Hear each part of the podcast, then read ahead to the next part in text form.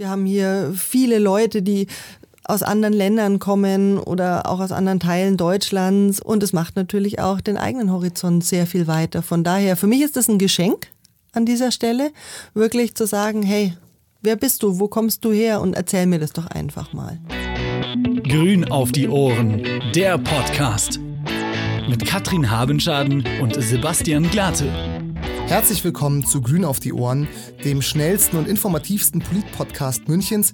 Hier lernt ihr Katrin Habenschaden besser kennen. Katrin Habenschaden ist die Oberbürgermeisterkandidatin der Grünen für die Stadt München. Hallo Katrin. Hallo. Wir sprechen heute über Toleranz in unserer Gesellschaft und auch eine offene Gesellschaft generell. Ähm, was bedeutet denn für dich Toleranz?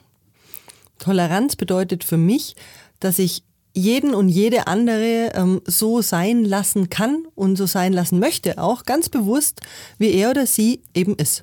Das ist für mich Toleranz. Also jeder kann machen, was er will. Na, nicht jeder kann lassen, machen, was er will.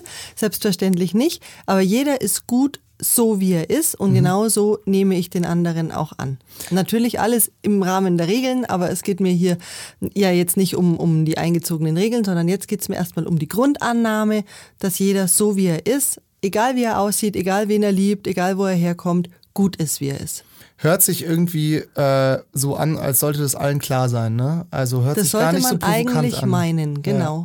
Ja. Ähm, gibt es denn, ähm, das ist natürlich jetzt auch schon ein bisschen ein, wie soll ich sagen, abgestandenes Thema, aber Gibt es denn, gab es denn für dich als Frau in der Politik Situationen, wo dir mit Intoleranz begegnet wurde?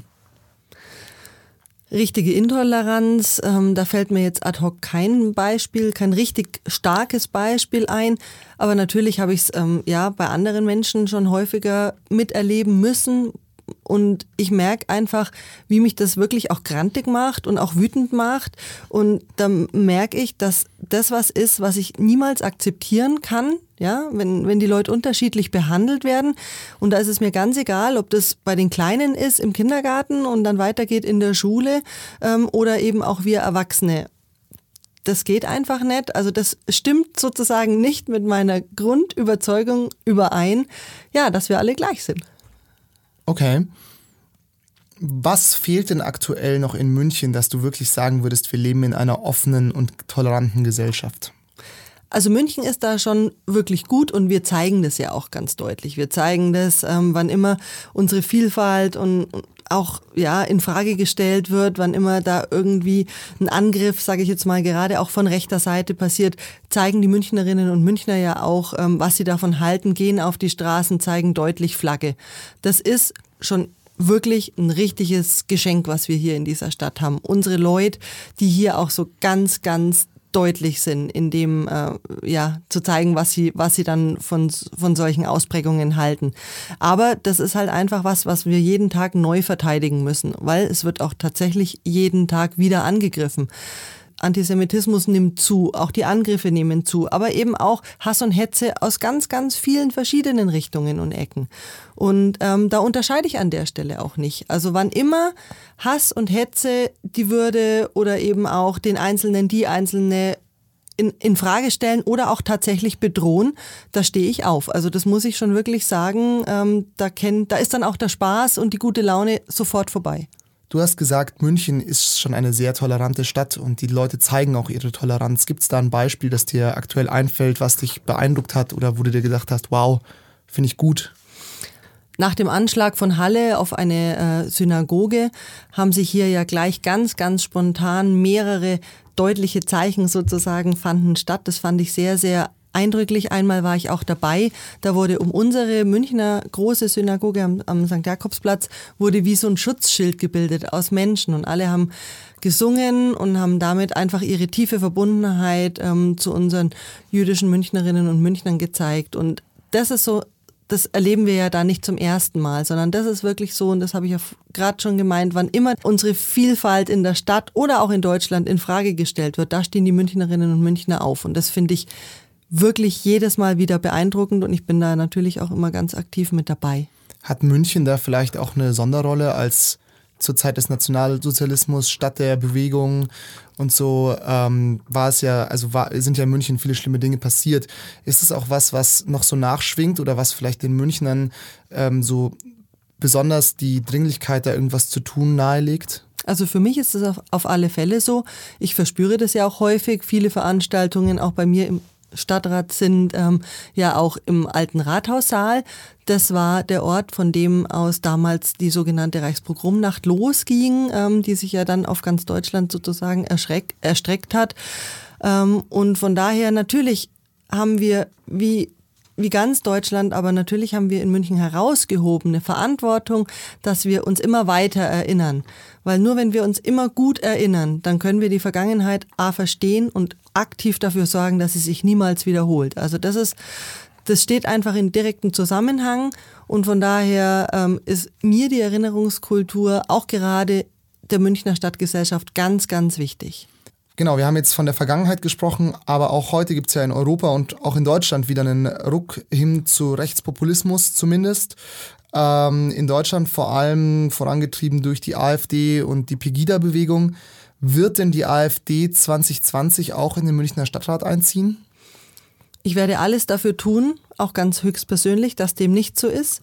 Und ähm, wenn ich das nicht verhindern kann, dann werde ich weiterhin alles dafür tun, dass mit möglichst wenig Stadträtinnen und Stadträten, damit wir wirklich ähm, dafür sorgen, dass unser momentan sehr kollegialer Umgang ähm, und eben auch demokratischer Umgang, dass der also bei allen äh, Differenzen in der Sache, aber darauf können wir uns momentan noch verlassen, dass der weiterhin eben auch geschützt ist. Und ich glaube, wenn uns das nicht gelingt, dann werden wir uns da auf rauere Zeiten einstellen müssen.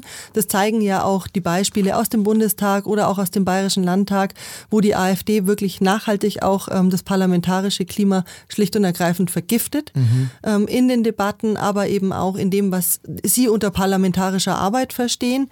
Und ehrlich gesagt, mir graust wirklich davor, ähm, wenn wir diese Art der Politik Wobei Politik hier in Anführungsstrichen steht, weil das ist für mich keine Politik. Ja, es ist halt sehr destruktiv. Ne? Genau. Also ich denke es bietet mal, keine Lösungen das an. Das muss man vielleicht an der Stelle auch nochmal äh, hervorheben, dass sozusagen selbst wenn verschiedene Parteien mit verschiedener demokratischer Ausrichtung im Stadtrat oder im Bundestag, wo auch immer sitzen, sind die natürlich trotzdem am Ende des Tages immer konsensorientiert oder konstruktiv zumindestens, ja. Und durch eine AfD, wie du schon sagst, sieht man auf jeden Fall aus aktuellen Beispielen, da wird einfach auch die Arbeit, also da herrscht Destruktivität vor, die wollen ja. sozusagen einfach dagegen sein. Da wird gehetzt, da wird, ähm, ja, da werden Drohkulissen aufgebaut. Da werden ja wirklich auch ja, Bevölkerungsgruppen verunglimpft und so weiter und so fort. Und das eben in unseren Parlamenten, in unseren deutschen Parlamenten. Und ehrlich gesagt, wenn ich das dann manchmal sehe, ähm, wenn ich Debatten verfolge, da wird es mir ganz schlecht. Das finde ich dermaßen furchtbar. Und von daher, das wird auch ein Schwerpunkt meines Wahlkampfes sein, klare Kante zu zeigen gegen die AfD. Ähm, wir haben uns da ja schon entschieden, wir Grünen und auch ich mich ganz persönlich. Ich setze mich mit niemandem von der AfD auf irgendein Podium, mhm. weil weil das ist für mich ein erster Schritt des Gleichmachens und es gibt hier keine Gleichheit zwischen den Kandidierenden der demokratischen Parteien und der AfD und deswegen möchte ich das auch nicht suggerieren, indem wir alle in einer Reihe sitzen. Ich werde das nicht tun. Ist natürlich insofern, also ist, ist ein kritisches Thema, würde ich sagen, weil es gibt ja auch in den ganzen Talkshows im öffentlich-rechtlichen oder auch im Privatfernsehen, ist, war ja zumindest zu Beginn, mittlerweile ist das ja eigentlich akzeptiert, die Frage, laden wir AfD-Politiker ein, ja oder nein? Weil einerseits die meisten Journalisten, würde ich mal sagen, auch mit den Inhalten der AfD nicht, äh, nicht klar gehen. Auf der anderen Seite ist es ja zumindestens ähm, gibt es noch keine gegensätzlichen Entscheidungen, ist es ja zunächst auch eine demokratische Partei, für die natürlich die Leute stimmen können. Also es ist ja keine verbotene Partei, auch wenn sie jetzt anscheinend vom Verfassungsschutz untersucht wird. Ähm, muss man sich dann vielleicht nichtsdestotrotz auf demokratischer Basis mit denen auseinandersetzen und halt es nicht sich komplett dagegen versperren? Also es stimmt, ähm, die AfD ist eine demokratisch gewählte Partei, aber eben von dem, ähm, wie, wie die Positionierungen sind, erfüllt sie für mich nicht die Voraussetzungen, ähm, eine demokratische Partei zu sein an dieser Stelle. Ähm, da verstehe ich einfach andere Dinge drunter, unter anderem einen demokratischen Diskurs. Ähm, und von daher wirklich, ich natürlich kann man das kontrovers diskutieren. Es gibt auch viele Politikerinnen und Politiker, die sagen, wir handhaben das anders, verstehe ich auch. Wir möchten das dann in, innerhalb der Debatte dann einfach ganz klar machen. Aber nochmal, für mich ist es einfach schon gleich ein erster Schritt, der äh, ja für mich ganz persönlich ein ganz falsches Signal sendet. Und das möchte ich einfach nicht. Ich glaube, mit vielen AfD-Politikern ist eine Debatte auch oftmals nicht möglich. Also auf jeden Fall nicht auf inhaltlicher Ebene. Vielleicht macht es da auch einfach Sinn, dann zu sagen, ganz genau. dann halt nicht. Auf euren Wahlplakaten steht unter anderem Haltung statt Spaltung. Ähm, ich denke mal, ein Punkt davon haben wir jetzt gerade schon angesprochen. Was meint ihr noch damit? Was sagt dieses, dieser Slogan aus? Naja, Haltung kann ja total, ganz, ganz viel sein. Also Haltung kann sein, dass ich für meine eigenen, ureigenen Überzeugungen einstehe. Das äh, erwarte ich sozusagen auch von, von Politikerinnen und Politikern und mich da tatsächlich in meinen Grundfesten auch nicht verbiegen lasse. Haltung kann aber auch sein, dass ich ja für andere einstehe, dass ich ja, beim Klassenkameraden wirklich auch den Mund aufmache oder ihm den Rücken stärke, wenn er angegriffen wird, äh, aus welchen Grund, Gründen auch immer, ja, weil er vielleicht äh, die falschen Leute liebt oder ich, was es ja gar nicht gibt. Also es gibt ja ganz, ganz viele Momente oder wenn, ich mit meinen Enkelkindern auf die Fridays for Future Demo gehe, obwohl ich vorher noch nie in meinem ganzen Leben auf einer Demo war, weil ich das sozusagen für die kommenden Generationen auch hier Flagge zeigen will. Also ich finde, es gibt ganz viele Möglichkeiten, Haltung zu zeigen oder wenn ich in der U-Bahn jemand wild Fremden helfen, nur weil er vielleicht einfach auch angegriffen wird.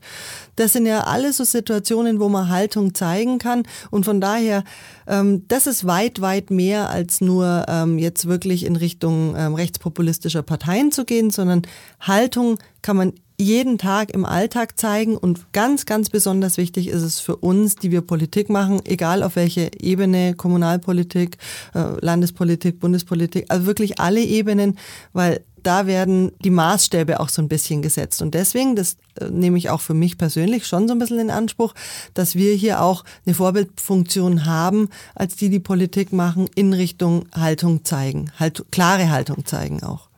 Und damit auch offen sein gegenüber Neuem, was du vielleicht auch meinst. So. Oder vielleicht gegenüber Neuem oder Sachen, die einem vielleicht jetzt neu erscheinen, zumindest so in der Gesamtgesellschaft. Ja, und das ist ja sowieso eine Grundeinstellung. Also diese Offenheit gegenüber Neuem, glaube ich, das ist eh ganz, ganz wichtig, weil wir leben in einer globalen, in einer rasant sich verändernden Welt, ähm, ja, die jedes Jahr schon anders ist als das Jahr zuvor. Und ich finde es toll. Ich muss ganz ehrlich sagen, und das spüren wir ja auch in München ganz, ganz stark.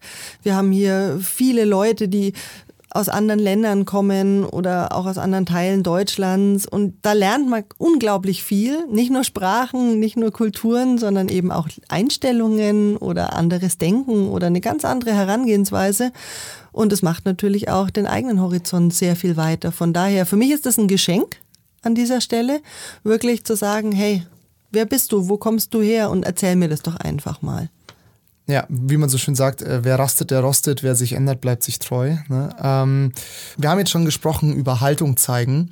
Aktuell wird ein Antrag der Grünen geprüft, ob und in welcher Form die Stadt die Partnerschaft für das Seenotrettungsschiff Ocean Viking der Organisation SOS Mediterranee übernehmen wird. Ist das überhaupt Aufgabe der Stadt? Was bedeutet das denn alles? Mhm. Kannst du mir das erklären? Also was da dahinter steckt, ist, dass wir schon äh, seit einig, einiger Zeit gerne möchten, dass sich München dem sogenannten Bündnis sichere Häfen anschließt. Das bedeutet, dass wir als Kommune die Möglichkeit haben, dass wir aus Seenot gerettete Menschen aufnehmen können als Kommune.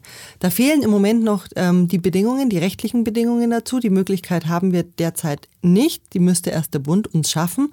Aber es wäre natürlich einfach ein starkes Zeichen, wenn sich viele kleine und große Kommunen, München ist die größte Kommune, zusammenschließen und damit einfach auch zeigen, wir möchten das, wir stehen dafür bereit. Ähm, und von daher, das war mir mal als erstes Mal ganz wichtig, diesen Prozess voranzutreiben. Das hat jetzt ein bisschen gedauert und ähm, da mussten wir als Grüne tatsächlich auch den ein oder anderen politischen Widerstand dann auch erstmal umschiffen. ähm, aber das ist jetzt gelungen. Und die Patenschaft ist jetzt eben der nächste Schritt. Das bedeutet natürlich dann eben auch ähm, eine finanzielle Unterstützung. Und das ist eben auch noch wieder nächster Schritt in die Richtung, deutlich zu zeigen, Seenotrettung ist kein Verbrechen und wir als Landeshauptstadt München möchten das auch genauso unterstützt haben, wissen mit genau dieser Grundeinstellung. Leute aus dem Mittelmeer zu retten ist kein Verbrechen und kann es auch niemals sein. Ein starkes Statement von euch in dieser Angelegenheit ist ja doch ein umstrittenes Thema. Eine kurze Frage noch zum Abschluss. Und zwar also selbstverständlich engagierst du dich natürlich in der Politik, aber so ganz persönlich gibt es etwas, was du machst, um die Toleranz zu stärken, sage ich mal, oder um ein tolerantes Vorbild zu sein? Gibt es da irgendwas, wofür du dich einsetzt oder was du getan hast? Also was ich ganz, ganz wichtig finde, ist neben dem, dass ich genau diese Grundeinstellung, über die ich heute gesprochen habe, natürlich meinen Kindern vermittel. Das ist ureigenste Aufgabe für mich dann tatsächlich auch als Mutter. Einfach, ja, dass es Teil meines Lebens und so eine Selbstverständlichkeit wird. Ja, wenn das alle tun oder tun würden, dann hätten wir die durchgängig bunte und ähm, wirklich auch tolerante Gesellschaft. Und von da, da kann sich wirklich jeder an die eigene Nase fassen. Wie halte ich es mit meinen Nachbarn? Wie ist es bei mir im Sportverein? Und da gibt es ja wirklich ganz, ganz viele Möglichkeiten im allertäglichsten Leben. Da bin ich, glaube ich, auch die Richtige dafür, mit einer hohen Empathie wirklich, ähm, ja, einfach für alle. Ja, das sehe seh ich auch so einfach empathisch sein und die Leute sollten, glaube ich, einsehen, dass Hass auch noch nie für irgendwas die Lösung war. Also das hat, glaube ich, noch nie irgendwie langfristig irgendwas nach vorne gebracht. Hass ist krass, aber Liebe ist so viel krasser. So ist es. In diesem Sinne einen schönen Abend noch. Bei uns ist es Abend. Deswegen, wenn ihr es mal anders hört, dann noch einen schönen Tag. Einen ganz schönen Tag. Bis dann. Tschüss. Ciao. Grün auf die Ohren ist eine Produktion von Bündnis 90 Die Grünen, Stadtverband München und Donkey Shot Entertainment. Verantwortlich für alle Inhalte dieses Podcasts Bündnis 90 Die Grünen. Weitere Infos findet ihr unter katrin-habenschaden.de und grüne-münchen.de.